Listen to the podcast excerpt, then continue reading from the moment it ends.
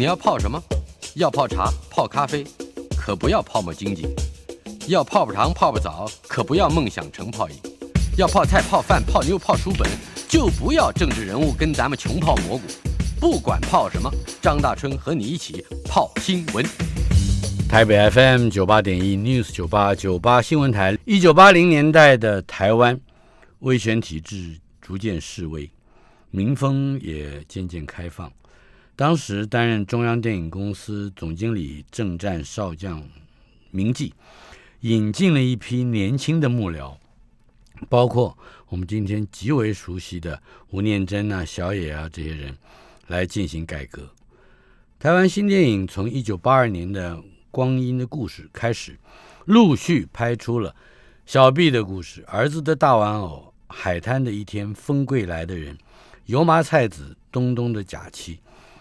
还有青梅竹马、童年往事、恋恋风尘、恐怖分子、尼罗河女儿以及悲情城市等等电影，这股浪潮到这儿还没完，开启了另外一种电影美学的影像和的世界观，为台湾电影创造了历史的定位。也就在台湾新电影浪潮四十周年之际，整整四十年过去，漫画家庄永新、小庄导演。花了两年的时间，在《潮浪群雄》之中，也就是这一部漫画之中，以全水彩手绘的方式，重现了一九八零年代台湾新电影的众多推手。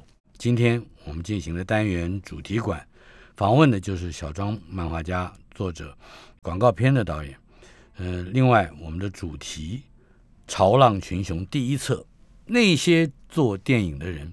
由大蜡出版，一想到那些做电影的人，尤其是八零年的，很兴奋啊，特别兴奋。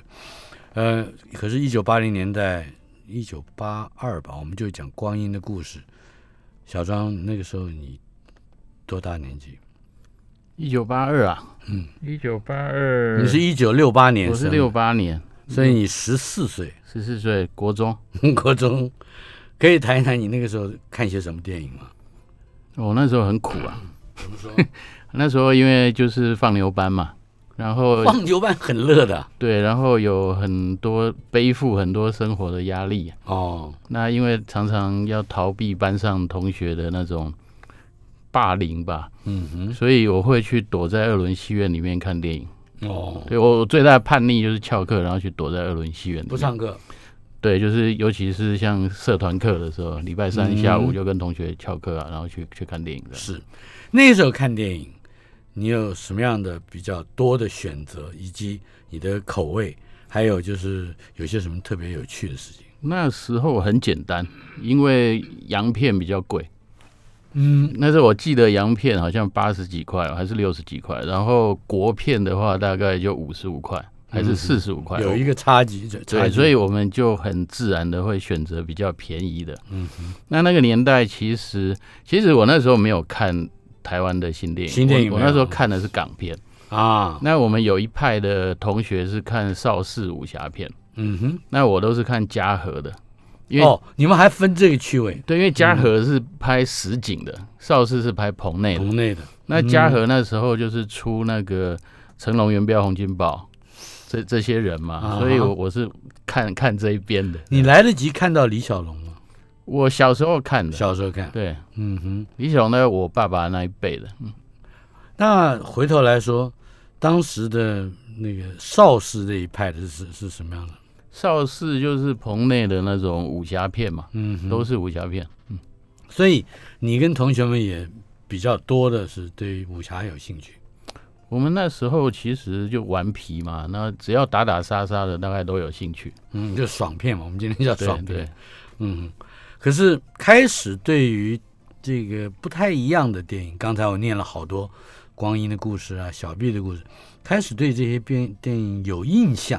先不要说有兴趣，大概是什么时候？我觉得最关键的一部片应该是《小毕的故事》哦，因为我是第二、第三部了。对，因为我们那时候的国片，我印象里面有很多那种黑社会片嗯哼，就什么黑市夫人啊，女性的复仇啊，就是海报都是很养眼，那我们学生看了都很兴奋。是陆一禅、陆小芬，但是大人都不准我们看嘛。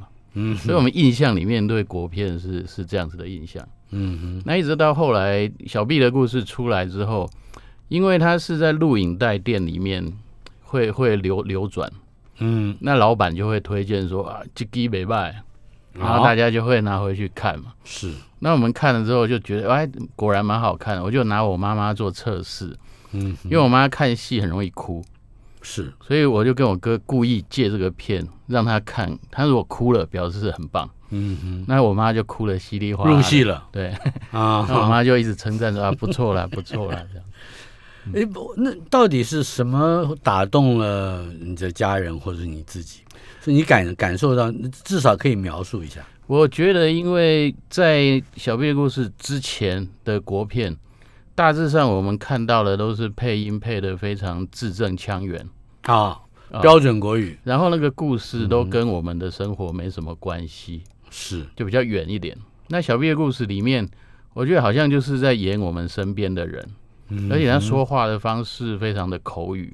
那那个年代的那种那种啊，就是骂人啊、口头禅啊什么，还有爬起来哦什么这这些话，哎，都可以讲。嗯哼，那我们就会发现说，哎。好像这个骗子好亲切哦，那会开始觉得有点不一样。嗯、是，呃，如果回忆你的高中生活，尤其是到甚至是再再往后，就是比较长长心眼儿、长智慧以后，那会特意的去选择像刚才我们提到的台湾新电影，也就是八二年以后的这些导演他们的作品吗？那个时候，坦白说不会。啊哈，uh huh. 对，我是蛮蛮不能算晚熟吧，嗯、我是后来才回过头去重新看。嗯，但这个后来要到什么时候了？都多晚了？后来啊，就是《悲情城市》之后吧，一九八八八九以后。对，但是《悲情城市》那个时候我正在当兵，我在在海军当兵嘛。嗯哼、uh，huh. 那我记得，因为那个 电影本身有描写到那个白色恐怖，是，那所以我就带我爸爸。跟我妈妈去戏院看，那那个片子是很难得，我们全家人好像在几十年后再一次进戏院，为了看台湾电影。嗯哼，在之前是什么时候还记得吗？哇，应该在之前，我印象里是汪洋中的一条船。哦，那是秦汉七零年代是吧？对，七零年代的时候。嗯，那中影还是中影的片子？对对，李行导的嘛。对，那我记得我爸看完之后，他只。哎，他觉得啊还不错了，也没演到什么，他觉得里面没有 演到，没有什么戏剧性的情节，没有演到什么白他想象的那个白色恐怖的那些部分。哦，他是说你说的是《悲情城市》，对，他看完他觉得嗯也没有演到什么，因为可能那个年年纪的人他们经历的比电影里面的多。啊，嗯，是，呃，但是把那包括杨德昌、侯孝贤以及其他的呃像陶德辰啊。啊，还有小野吴念真这些人，整个的串合起来，这一定会是有一个启发，或者有一个，或者也许我猜想是有个什么事情，让你感觉到，嗯，你要撒开你原先的工作，要做这个。是，我觉得这好像是一个过程，我我想不起来是哪一个特别的事件，没有特定的事情，事件。那但是像那个恐怖分子那个时候。那时候我们的那个同温层里面也是非常轰动嘛，嗯嗯，那我觉得可能对我而言，最主要的能够认识这些人，是因为我一进入这个影视的行业里面的时候，我们的公司就跟侯侯导的公司在在同一栋哦，在在长树长树对，那所以那时候我在剪广告影片，那我的隔壁就是我探个头过去看。就是廖赏在剪侯导的电影，嗯，那他们就常常会来串门子，是，常常会来串门子，然后就可以从廖赏那边听到很多关于他们的故事，是，那也会直接去接触到这些人。那后来吴念真导演在我们公司拍了一部电影，叫做《斗赏》，是。要么也有去帮忙嘛，我还去演那个返乡青年。对，那个时候好像常树跟侯导这个整个是连在一起的嘛，对，对不对？对。而且因为这样好像认识到这些人，嗯，他就觉得又听他们又是邻居，对，又是同行，而且看起来还是彼此合作的伙伴，在某一些小的工工作上，哎，你来帮个忙，他来帮忙，是这样，是这样，对，嗯，我还记得有一次我在剪那个文化总会的广告片，啊哈，那剪一剪，突然背后有个人走进来，结果是侯导，然后就站在我后面看了一下，那看样这个没卖。那我那时候二十几岁，然后觉得哇，好兴奋，好兴奋，被大导演夸奖了。嗯哼，嗯，好。可是这仍然只是一个接触啊，当然这是很不得了的缘分。呃，可以更多的就谈一谈你自己从事广告片拍摄的情形，比如说有哪一些，嗯，我待会儿你会知道我为什么会从广告说起。啊，其实广告的话。广告跟电影差异还蛮大的啦，因为广告主要时间都很短，秒数很很紧嘛，那所以呃，客户就会要求在每一分每一秒都把影像运用到极致。嗯哼，那所以我们其实常常在广告最忙碌的就是开会，最主要的工作就是沟通跟开会。那我必须透过分镜的方式去做说明嘛。是。之前遇过像甚至香港客户，他们就每每一个画面它的用意是什么？嗯哼，那要传达什么讯息，他都要切得非常非常清楚。也就是说，分镜这件事情，或者是这个去组织故事的叙述，呃，看起来是你常年的一个不断的锻炼。对对，因为我觉得，呃，我之前有跟人家分享，说我好像因为国中是放牛班哈。那就是因为那个泡在二轮戏院的时间很长，所以慢慢养成一个影像影像的那个感受很强烈。嗯哼。那所以，我其实是少数一个，就我一个摄影师朋友跟我说，我是少数台湾导演里面，我可以在现场，我直接告诉他说，诶，我要多少镜头，然后放在这里，然后我要拍一个什么样的范围，我直接画给他看。嗯。那他真的把他镜头换上去之后。对上来是一模一样 啊！哈、嗯，他觉得我我有那个那个概念跟，所以你画上你的分镜图就跟漫画长篇漫画一样了。呃，也一样，也不完全一样。哎、嗯，你告诉我，呃，这是我想问的地方啊、呃。因为我们的影像的话，你的你的框是固定的嘛？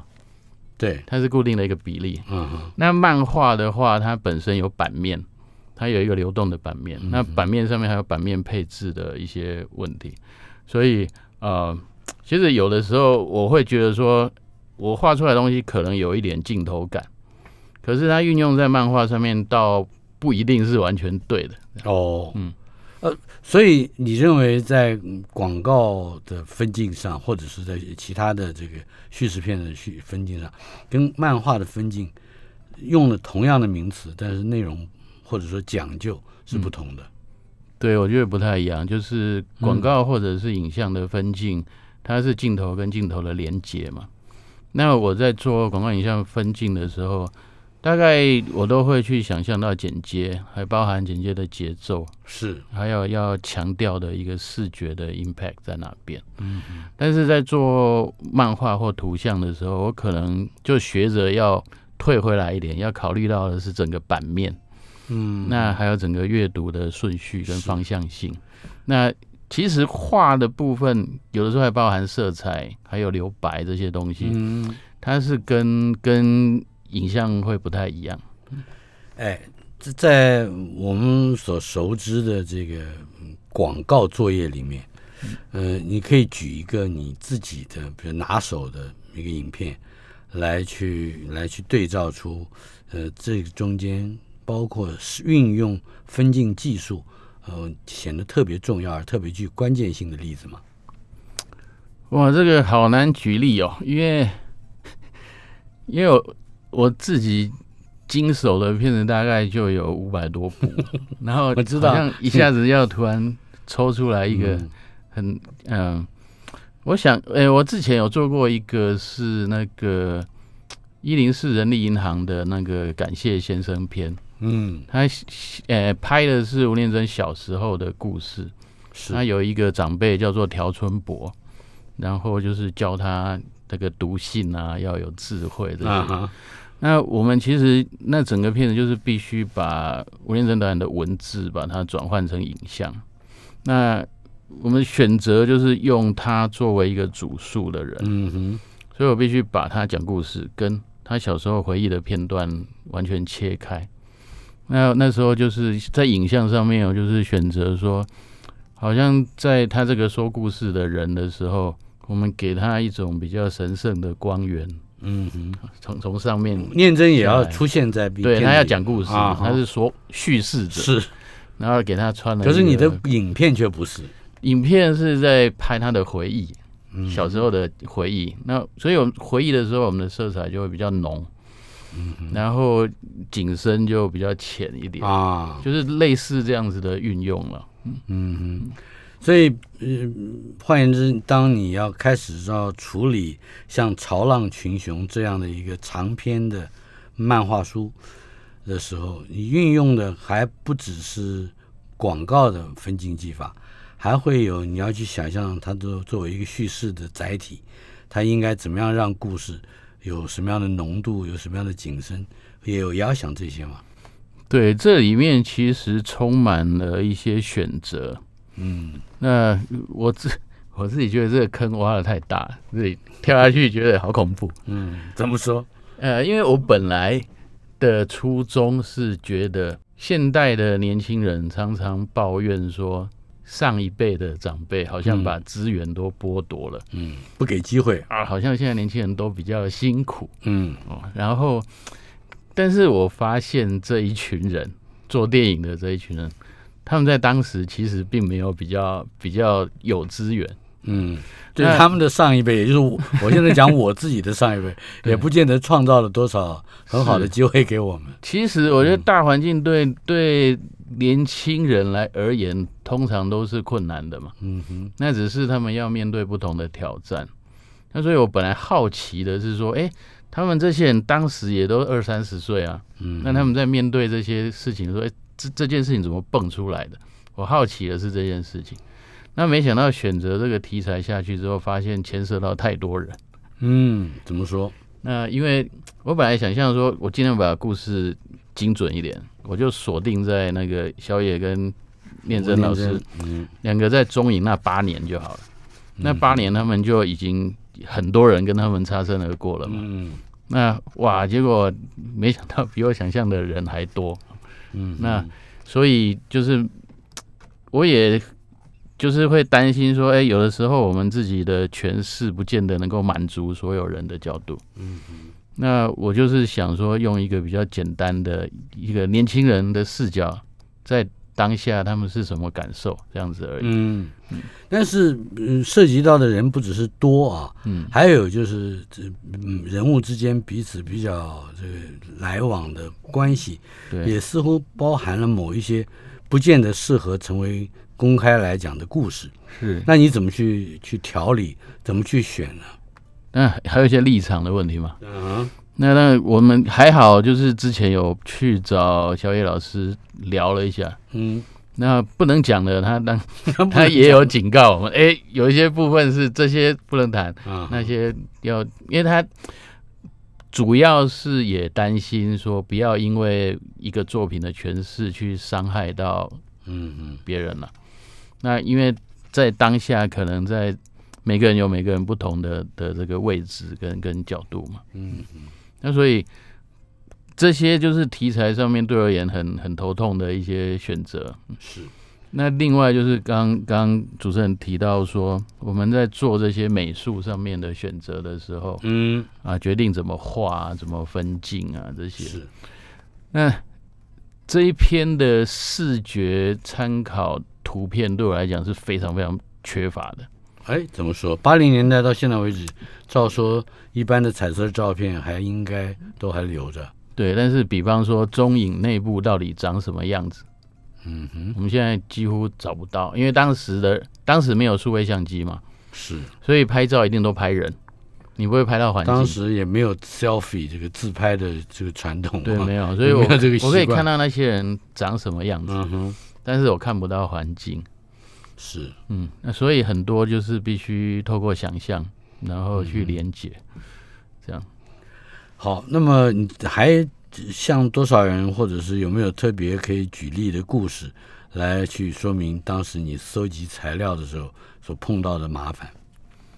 我收集材料的时候，其实其实里面有很多的事件是我陆陆续续在工作的过程当中听到的啊，比方说，比如说 我你讲你刚刚提到了这个廖廖桑，那当然一定还有杜笃之，对不对？他也一直都在，他们都在中影啊，对他们那时候都在中影。嗯、那廖桑廖桑其实蛮会爆料的嘛，就是会会常常。听到哎、欸，就是比方说侯导拍片的方式啊，要、嗯、现场会为了等一只狗走过镜头，会等很久，然后没拍到会把脚踢断了。嗯、那然后他们收音的时候，当时因为要克服机器机器本身发出声音声音的问题，捆棉被，对，所以后来捆棉被这些这些事情，嗯、那多少听到一些，我一直觉得很有趣，但是我没有办法组织起来。啊哈！那后来就是因为偶然看到那个小野老师后来写的书，嗯，一本叫做《有些事我后来才明白》，一本叫做《一直撒野》嘛，是一直撒野。对，这是他的第大概九十几本书，九十几对一百本了。但是它里面有写到几篇是关于他在中影的时候，嗯的故事。是。那我后来发现说，哎，其实是不是他那里有很多资料？嗯，那后来发现锁锁定小野作为你打开这整件事情的一个管道是吧？对，后来去找他，嗯哼，那果然他说他其实写过很多，分别在不同的书里面，嗯哼，那他就把那些书都借我，是，然后还大概跟我跟我聊了一下，那我就觉得哎，好像可以有一个时间轴，有一个先后的顺序，可以把整个事情串起来，是，那才决定开始动的，嗯嗯。访问的是小庄庄永新，他是漫画家，也是广告导演。呃，《潮浪群雄》这一部漫画书可能会出现四本或者是五本的长度。呃，它的副标题是《那些做电影的人》，由大辣出版社出版。再说一遍，预计可能有四到五册。嗯、究竟这个书说的是什么呢？我们稍后片刻，马上回来。台北 FM 九八点一，News 九八九八新闻台，今天进行的单元主题馆访问的是小庄庄永新，还既是漫画家，也是广告导演。今天为我们带来的主题是他的一部作品《潮浪群雄》第一册，那些做电影的人，由大辣出版。我们先报告两个消息，第一个是七月九号星期六，这也就是十多天以后。呃，星期六晚上七点到九点半，嗯，本书的作者小庄还有小野，嗯、大家都知道小野是剧作家啊，呃，有一个演讲的对谈的题目，那些天才们 vs 台湾电影新浪潮的推手，呃，在诚品南西店，南京西路店啊五楼，呃的一个讲堂，另外。七月二十三号星期六也是星期六，嗯，隔着七月九号差两个礼拜，晚上七点钟，嗯，本书的作者庄永新小庄也要跟电影的制片人王耿瑜，呃，是大号人物啊，呃，一起对谈。他的题目是记录那些电影外的英雄，也是在诚品南西店五楼的呃论坛室。欢迎大家有，如果有时间的话，可以去听一听。今天还继续要访问的是《潮浪群雄》的作者，呃，小小庄。呃，在讲故事之前，总要决定你要用什么色调，要用什么笔触来从事这一部很长的，至少五册，对对我们而言，还是一个一个长篇了哈。嗯，到底你要你要你要先做哪一些安排跟想定？我觉得第一个就是我决定不要用电脑，嗯，手绘，对，因为眼睛不好，而且电脑的变数反而比手绘来的多，嗯嗯。然后第二个就是你的工具呢，就是什么样的？我其实现在越来越习惯是直接在水彩纸上面作画，嗯，那我觉得是回到一个。最原本自己对画画的一个喜好哈。像比如说像勾边的这些笔是用什么？勾边我是用那个沾水笔啊，沾水笔。对，用用那个亚克力墨水，就是防水的墨水。嗯、那有一点速写的线条，嗯，然后再上水彩，是大概就是这样。那是有一，然后这是先先是讲工具了哈，嗯，还有还要先决定哪一些？决定其实就是这些人物的长相喽，嗯哼，然后还有事件的顺序，那每一个事件相关的背景，我能够尽可能的收集到一些图像的资料，嗯，帮助我建构。他们的环境是什么？那大概气氛是什么？是。那如果没有，我就只好自己想象。那么我注意到还有一个，至少在这一本上很完整的一点，就是它的色调。嗯，你并没有把所有的颜色都放进这个可以叫全彩的篇幅里面。对。但是你你好像选择了一个有一些带着怀旧气氛的这个色调。但是，而且你可以避掉了一些比较鲜亮的颜色。谈谈这个选择。好，就是我会选择全彩。第一个是因为我觉得我们谈电影嘛，嗯哼，那电影应该是彩色的、缤纷的，印象我的记忆里面。然后会选择这样子的色调，就我自己也是在做测试啦。啊，那我后来就是从测试里面慢慢的去找到这个调子。我觉得它这个调子有点像我们现在存留到现在的一些八零年代的照片，那它有的时候有些色相会不见，明白？就是有些红跟黄会比较保留。七零年代到八零年代，我拍了很多家庭照，对这些家庭照呢，有的时候我还记得是不是圆边的？对对对，你冲洗出来的时候是圆角的，不是方角，而这些。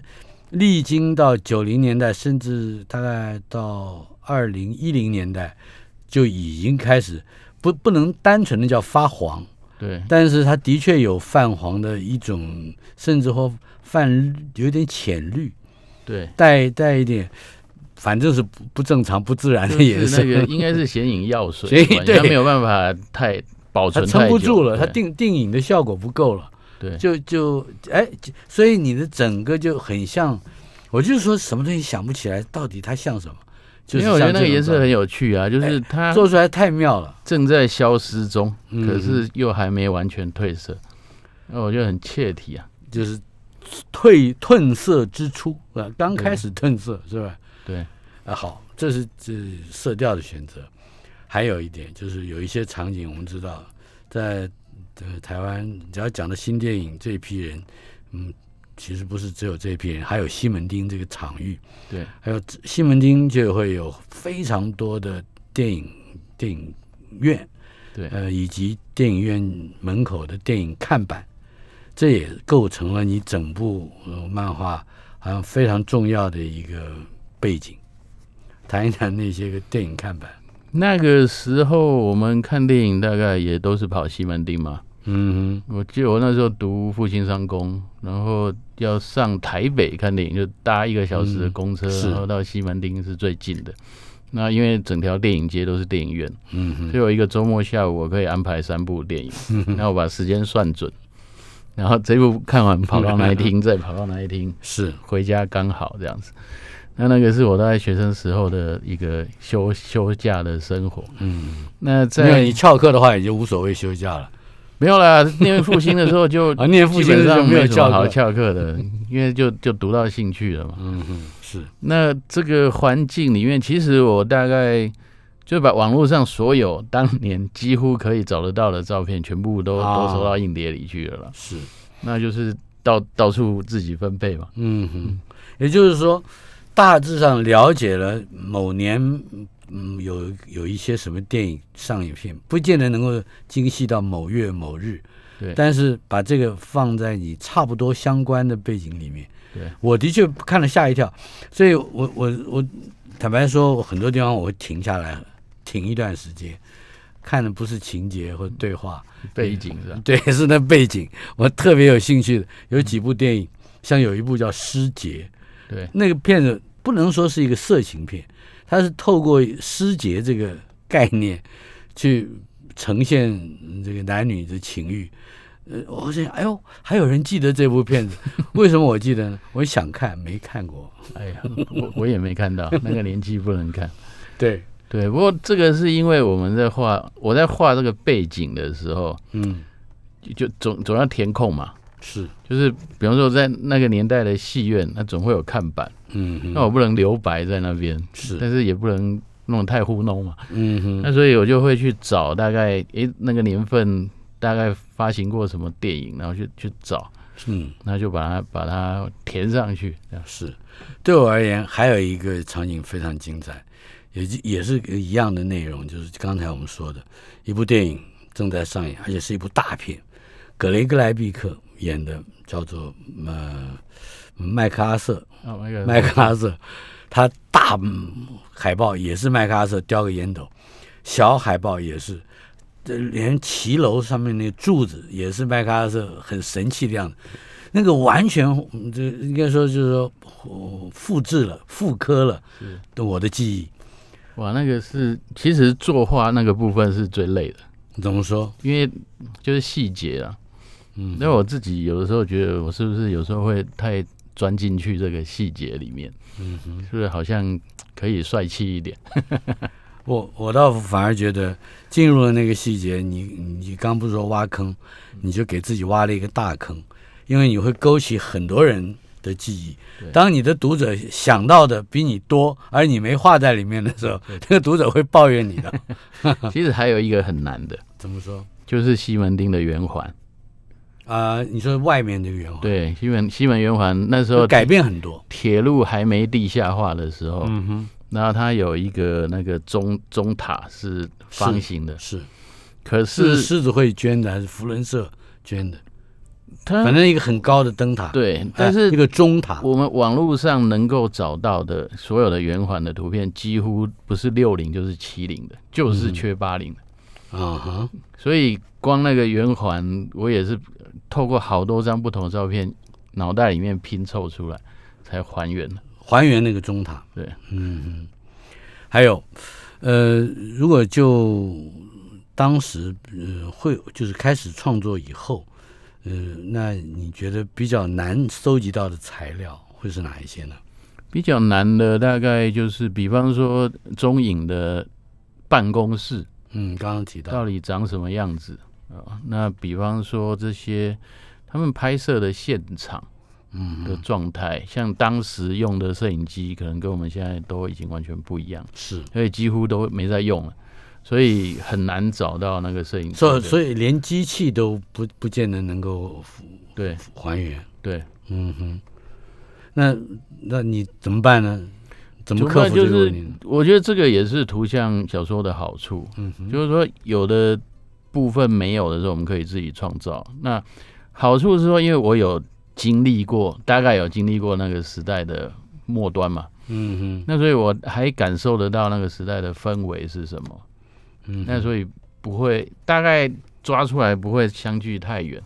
是，访问的是庄永新小庄，为我们带来的是《潮浪群雄》第一集，那些做电影的人。您如果对台湾新电影浪潮已经经历了四十年之后，我们还会有一些什么样的回忆，以及从四十年前所发生的事之中，为我们带来什么样的一些缅怀？稍后片刻，马上回来。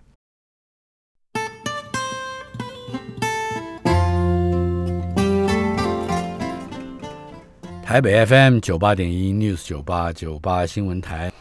主题馆访问的是小庄庄永新，他是漫画家，也是广告导演。嗯、今天我们带来的主题是他的一部新作《潮浪群雄》第一集，那些做电影的人。嗯、呃，大蜡出版。小张，你你你，这是这是你的第一部长篇作品？我的，我好像我以前的书都是一本或顶多两本完结。嗯、是这么样长的一个一个概念。刚才我在。广告的时候问你，嗯，现你怎么好看？还有什么好看的？你说下一部更好看啊？对，你这是什么意思啊？峰回路转嘛。所以，哎，你总要告诉我，你虽然现在只有第一集，那第一个你先告诉我，第二集什么时候会出？第二集大概一年吧。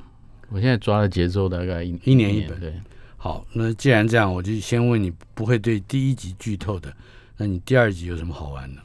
第二集，第一集其实就是一个起头嘛，嗯哼，好像一个一个浪潮的一个续篇，那只是讲到第一部那个光阴的故事嘛，嗯嗯，那接着就会往下发展了，就是这一票年轻人，那他们第一次通过一个案子了，有电影拍出来了，然后环境开始有一些变化了，嗯，还包括导导演跟摄影师打架了，对，然后他其实也对。当时中影内部的文化会有一些影响，嗯，因为原本他们这个中影的内部可能就是在做每一个案子的时候，就是规定都是要用内部的员工嘛，那他们开始想要透过自己的方式去找自己的人，用不同的做法，就是非传统的方式来拍电影，是，那他们就会很多的冲突会跑出来。然后第二集其实他还牵涉到后来大家很熟悉那个儿子的大玩偶啊。这个电影，对，那当时是甚至在在文工会的审查的时候啊，还差点被禁，嗯哼，然后因为这是因为涉及到中美关系，当时。对中美关系，然后就是好像有呈现出台湾比较贫穷啊，比较负面的一些生活的样貌的时候，然后就引起一些。麻烦，嗯嗯，就是好像要，呃，电检单位想要把它剪掉，是，甚至禁止它上映。然后当时的环境其实整个气氛开始改变，所以有一些记者，然后有一些艺文人士开始声援，嗯哼，那变成是一个社会气氛的一种一种对抗。是，那所以我觉得，哎，那个那个故事的。前后经过实在蛮精彩的，嗯哼，所以当它涉及到了跟更大的权力者的冲撞，这个这个就为我们带来了《潮浪群雄》它的一个非常重要的革命性的力量呢跟意义了。对对，那你可是你你是一九六八年，民国五十七年出生，对，呃，在在你的成长阶段里面，好像你你应该属于是。野百合那个时代吧，对对不对？对，是那个时代。呃，那好，那这你怎么如何去理解这些个？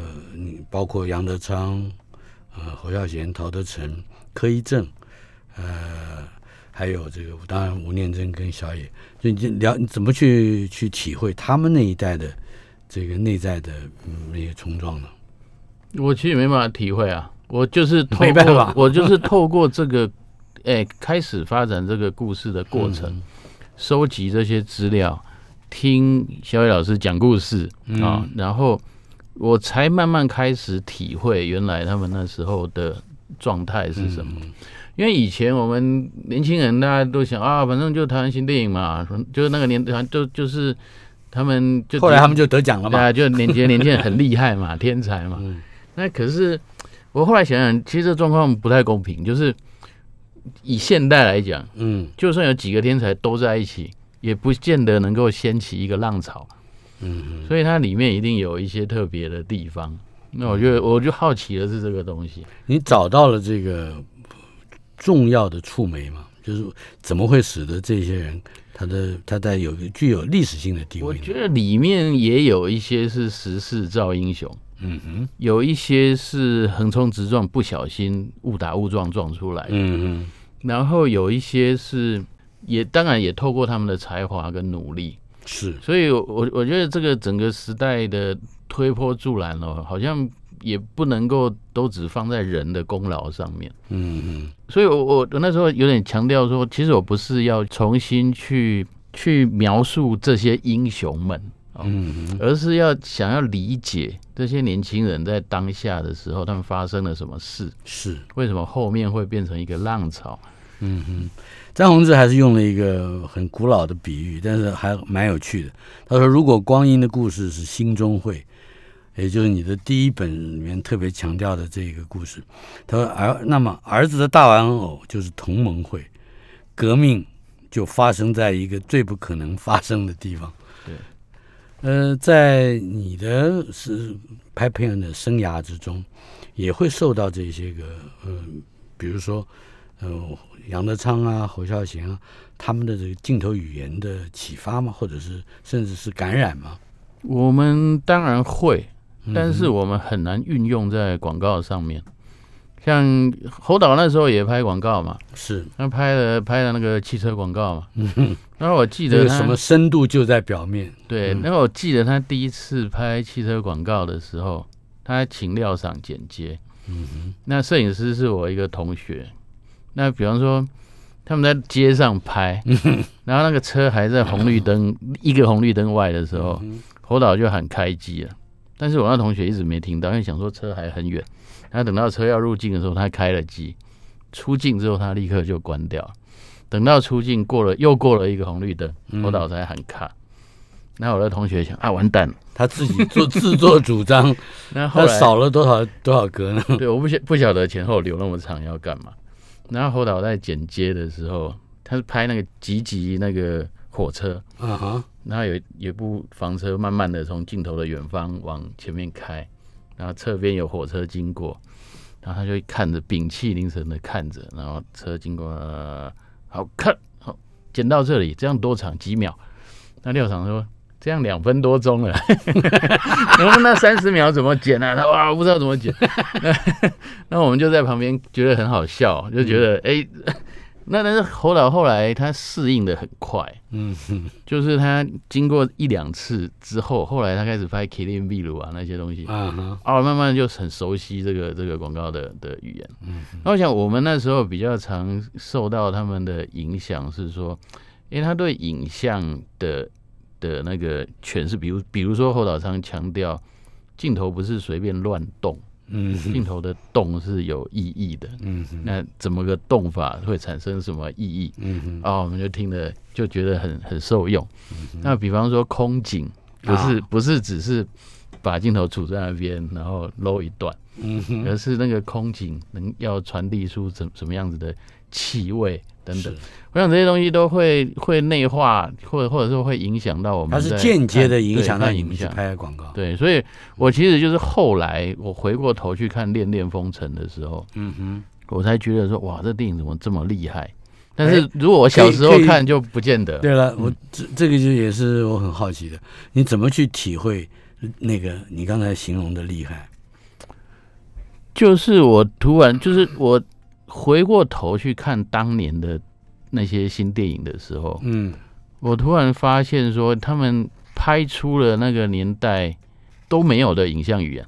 嗯哼，啊，比方侯导那时候的长镜头，常常为人诟病嘛，都说哇，拍那么长怎么样？可是他那种那种一种凝凝视着人的那种呼吸的感觉，然后好像退很远的那种观点。在那个年代的电影里面几乎没有，是，而且它不见得是好像一个非常远的冷的客观镜头，对，反而在那种又远又有距离啊，有一种心理的距离，对。的那种，甚至颜色都还非常之淡或者是非常之冷，对，但是它却有一个外冷内热的张力，对，嗯，而且镜头很长，但是一直有事情发生会吸引你。嗯哼。的的情绪。是。这个蛮难的，在这个《潮浪群雄》的第一本书啊的这第一部漫画的最后一页的最后一格，我也看到了像那样的一个效果，那是也是西门町的一个大的远景，嗯，我们看到应该应该是真善美吧？是不是真善美的那栋楼上面有四个大看板？右上角是突变第三型，这是应该是一部科幻恐怖片，是吧？对。呃，左上角是提防小手，这一定是一个非常有娱乐价值的喜剧片。右下角这也是大名片，Kramer vs Kramer，克拉玛对克拉玛，而且你画的嗯，Dustin Hoffman 跟那个 Meryl Streep 都寥寥几笔，非常相像。左下角来了，我们的主角光阴的故事。在那样一个没有多少人走过的西门町的大圆环的场景，这一张图会让人沉吟良久哈。而且旁边还有还有一个小的电影看板，看到没有？上面写的“生死门”，这这是当时真正的场景吗？真的。其实这四块看板，嗯，都是我很喜欢的电影，不是你自己编上去的吗？哎，都是那个年份，对对，都是那个时候的。那刚好都是我很喜欢的电影，我就把它摆到一块去。嗯、是，访问的是庄永新小庄，呃，这一部《潮浪群雄》第一集，那些做电影的人，大辣出版，也别忘了七月九号礼拜六晚上和七月二十三号礼拜六晚上。在诚品南西店的五楼，呃，会有庄永新和小野、庄永新和王耿瑜，嗯、呃、的对谈。在此强调一遍，《潮浪群雄》你会停下来，在没有情节或者不见得有叙事的嗯故事里面，呃，你会看到熟悉的扛棒。另外，还要特别向我们的听友们介绍。七月十五号到七月二十六号，星光三月台北南西店一馆九楼有庄永新小庄的创作个展。呃，另外，七月二十九号到八月十六号，星光三月高雄左营店的十楼，呃，也有同样的展览。还有，嗯，别忘了八月十九到八月三十一号，也是两个礼拜，星光三月台中中港店的十楼。也有这个展览，再强调一次，斜杠漫画家事件簿小庄创作个展也不要错过。